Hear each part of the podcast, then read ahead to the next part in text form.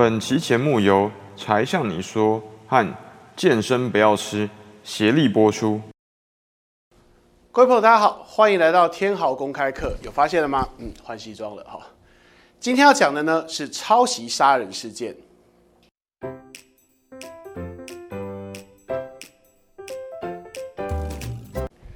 当然啦，这两天在网上最热门的就是抄袭吼。这个我们不是谈这个时事本身，但抄袭这件事情让我想到一个有意思的事情，就是在历史上有一个跟抄袭有关的公案。我先说说事情本身，也许你在网络上已经听说过了。它是啊，唐朝的诗人之间的这种公案。据说唐代初年的大诗人宋之问，曾经为了抢夺两句诗呢，杀死了自己的外甥刘希夷。这听起来人伦悲剧惨案啊！诶，是哪两句诗呢？嗯，其实蛮有名的，“年年岁岁花相似，岁岁年年人不同”。不过也好像没有到特别惊艳的程度。那剧情大概是这样子的哦。如果你在网上查，大家可以查到以下的剧情。我简单的说一遍，大概是怎么样呢？就是。这个刘希夷写了很多诗，感觉都不错。他是一个新锐诗人，而宋之问是一个成年的长辈。然后呢，两个人有时候会在家里相聚。有一次呢，刘希夷写成了非常好的诗，还没发表哦，那时候还没 TFB 哦。然后宋之问就知道，宋之问看了之后非常喜欢，于是就问这个刘希夷能不能把这两首诗的著作权转让给他，让宋之问自己来首次发表。刘希夷不愿意。然后两个人可能是因为喝了酒，情绪有点激动，吵了起来。最后宋之问就派人啊，用土袋，用土装在那个皮带里面，压在刘希夷身上，把他闷死。说实在，你听到这里有没有一种义愤填膺的感觉？哇，这宋之问名气很大，是那种感觉上像是大诗人的感觉哦。这个形象很好，很清新，怎么干出这么龌龊的事情啊？这大概就是在网络上大多数的故事说的结果。不过，我想带你看一下这件事情值得思考的地方。这其实，如果这件事情是真的，那它真的是一个非常严重的抄袭事件，因为他还不惜杀掉自己的亲人。但是，我们先看第一个问题。首先，如果你查维基百科，你会发现一个有点怪怪的事情。多半的人对数字没有感受，但我把它排在一起，你可能就敏锐发现一点问题了。什么问题呢？宋之问的出生年月日啊，大概是六百五十六年，西元六百五十六年。但是刘希夷是六百五十一年，也就是说，对宋之问比刘希夷年纪还要小。所以刚刚设想出来的那个长辈欺压晚辈的情境。虽然他们辈分可能是舅舅跟外甥，但年龄并不是。我再告诉你两个更有趣的事情。首先，他们两个之间是不是真的是外甥跟舅舅的关系？不一定，不确定。然后，宋之问的年纪呢？事实上也不见得是这个年份，因为有很多学者有不同的意见。所以啦，大家讲的非常斩钉截铁的宋之问抄袭杀人事件，似乎另有真相。我们先来看看这个故事是怎么样慢慢形成。在这个杀人事件结束之后一百三十七年，因为我们是用刘希夷的死亡年份来计算的。到了唐朝中晚期之后，出现了一本书，这本书叫《大唐新语》，你可以把它想象成是当时的一种八卦文章吧。好，里面有一段话就说了这个故事，请注意哦。他说的故事的时候讲的很委婉，他讲了刘希夷被杀的这件事情，然后最后一句话是“或云宋之问害之”，也就是说。听说可能是宋之问杀了刘希夷，注意这已经是一百多年之后的事情了。在此之前查不到什么资料说明这件事。宋之问可是当时政府的官员，而且还挺有名的，所以他并不是无名小卒。如果他真的杀了人，会完全没有消息、没有风声吗？一百多年之后才第一次被写出来。再来，又过了一百三十九年之后，《旧唐书》开始写了。对中国历史有一点知识的朋友们，应该都知道，唐书分成新旧两版。旧唐书的特征是资料比较多，但是比较杂，整理的比较不好，因为它是在战乱的五代十国形成的。新唐书是在比较稳定的北宋写的，可是它删的太多了，所以一般来说，我们在研究唐朝的历史的时候，新旧唐书都会拿出来看。在旧唐书里面呢，写的故事是这样子的。说啊，有一个诗人叫刘希夷，他很会写某种体力的诗，然后呢，志行不休，为奸人所杀。注意，这里没有宋之问的名字，在这个《旧唐书》中有宋之问的传，但是没有提到。也就是说，编写《旧唐书》的人并不觉得是宋之问杀了刘希夷，而且他也没有提到两个人是亲戚哦。好，再来，又过了一百一十五年，这时候已经是北宋年间，开始写《新唐书》了。《新唐书》的作者根本没有替刘希夷立传，也就是说他根本不重要。而在《新唐书》当中是有宋之问的传，所以说明啊，这件事情在那个年代，或者是距今比较久远以前的宋代，那个时候的人看来，好像不是那么斩钉截铁的。那怎么会形成今天这种众口铄金？诶，你要知道哦，我认识的几位网络的知识界的那种牛人啊，网红，他们都曾经提过这个故事，而且说的有点斩钉截铁，就是哎，宋之问为了这一首诗杀了自己的外甥，非常的不可不不不值得不可取。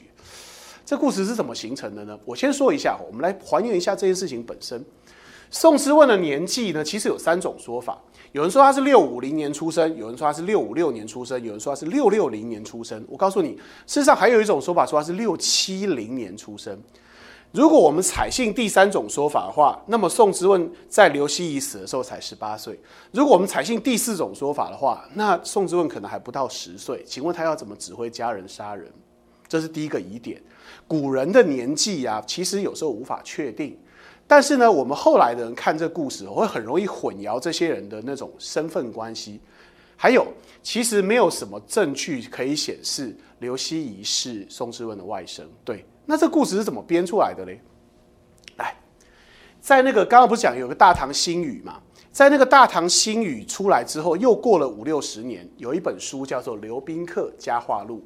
我相信你应该不知道刘宾客是谁，我解释一下，这个刘宾客就是刘禹锡，对，就是那个乌衣巷口夕阳斜，旧时王谢堂前燕，飞入寻常百姓家那个刘禹锡。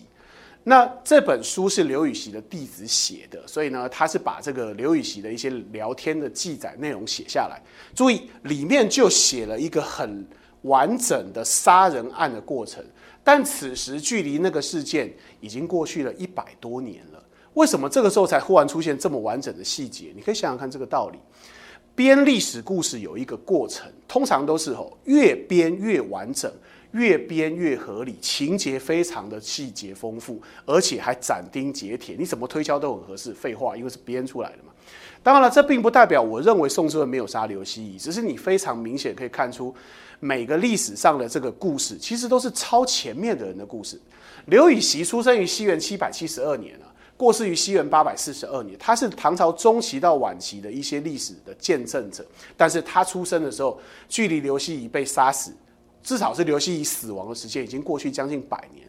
如果我现在告诉你啊，我对民国初年发生的一件凶杀案，比如说那个宋教仁被杀案，我知道非常多的细节。你是觉得我是能穿越时空，还是我找到了特别罕见的历史证据，还是觉得其实是我在这里编出来的呢？后来的历史书就是这样一遍抄一遍。比如说，又过了五百年，到了元朝时期，这个时候民间的人自己写故事出来讲，已经非常流行了。这时候出了一本书叫《唐才子书》，这本书当中。把《新唐书》的内容啊，又重抄了一遍，而且写的非常活灵活现。今天网络上大多数的人在说这个故事的时候，其实引用的都是这个唐才子书的故事。但请你注意，它距离那件事情发生已经过去非常久的时间了。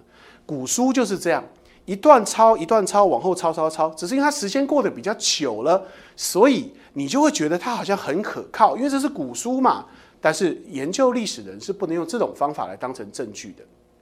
当然啦，我来帮各位捋一下，毕竟我要请各位回去翻翻《旧唐书》、翻翻《新唐书》，然后把这些故事全部重看一遍有点困难。我用一点时间帮各位刷一遍关于宋之问这个人在历史中的身影。好，我们来看看他在史书中的形象。首先，《旧唐书》写的比较简单，《旧唐书》是这样写的：说他长得帅，少年有才华，受到武则天赏识，很年轻就当了大官，但是没有写几岁。好。然后呢，接下来就开始告诉大家，他跟武则天的男朋友混在一起，哎，就是张昌宗、张易之两大帅哥。以后有机会帮各位讲讲这两个绝世帅哥的故事。然后他还出卖朋友给武三思，算是投靠了武则天那一党的，于是被当事人看不起。因为那个时候李唐王室的人是非常不喜欢武家的人。最后也因为他曾经跟武家搞在一起，在武则天的时代结束之后呢，他被后来的皇帝讨厌，最后注意流放死在外地。注意哦，这里完全没有提到什么什么杀害侄儿的过过程。接下来看第二段。《新唐书》呢，前面写的差不多，但注意哦，这里加了个细节，说他曾经帮张昌宗、张易之兄弟啊端尿壶，算是当了服务生，在当时的语境里面，这其实就是什么很不堪的行为，就是献媚给公卿的行为。然后又说他多次出卖朋友，哎，又加了一条罪状，说他贪污公款。越后面的历史书写的越完整，这说实在挺尴尬。而且注意，最后的结局写的更有意思。最后的结局写啊，宋之问是被皇帝派来使者赐死的，就宣告来喝毒酒吧。然后他死前痛哭流涕，要找老婆交代后事，很仓皇，不知道该怎么办，还被朋友骂，是个男子汉，好不好？你可以想象一下哦。为什么离那个人的年代比较近的历史书没有写这么多细节，反而是后来的历史书越写细节越丰富？难道后来人反而比比较靠近那个时代的人能看到更多资料吗？也许有这可能，但是我认为编的可能性更大一点。今天讲这个故事的用意，除了告诉各位抄袭这个杀人事件这个典故之外，也想让各位感受一下历史书到底是怎么写成。它是一遍跟着一遍抄，而且这故事会越发展越多。再往下看。